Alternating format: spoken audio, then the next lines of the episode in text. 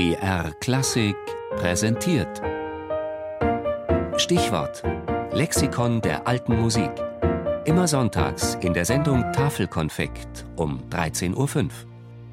Der Tölzer Knabenchor, die erfolgreichste Pfadfindergruppe der Welt.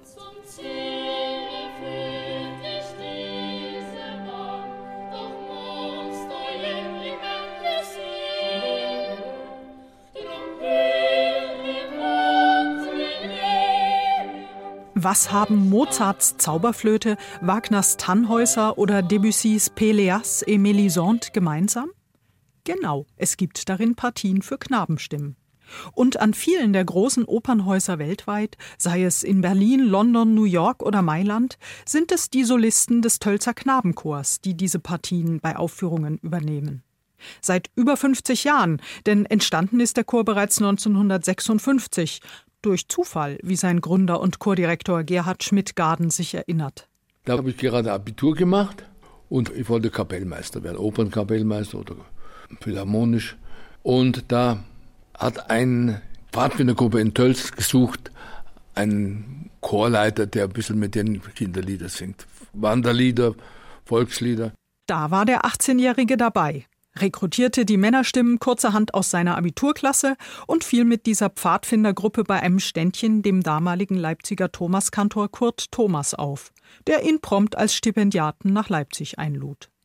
Dort wuchs Schmidt-Gardens Faszination für die Arbeit mit Knabenstimmen weiter an und er entdeckte die historische Aufführungspraxis für sich, als er nämlich die großen Werke Bachs mit 90 Sängern hörte und überlegte, das kann doch nicht die Originalbesetzung gewesen sein. Und dann bin ich ins Stadtarchiv und habe mal da nachgeschaut und sehe da die Listen und die Eingaben von Johann Sebastian Bach, dass er statt drei Sänger vier braucht.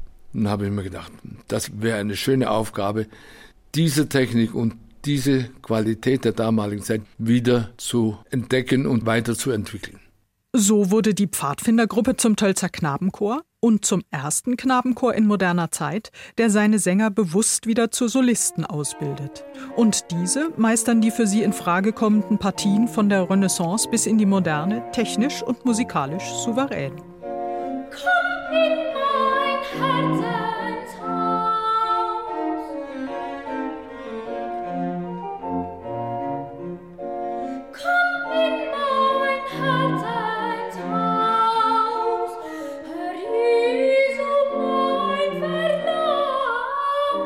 Dabei stellte Schmidt-Garden bald fest, dass die Knabenstimmen hervorragend mit historischem Instrumentarium harmonieren und die Sänger sich in alten Stimmungen am wohlsten fühlen.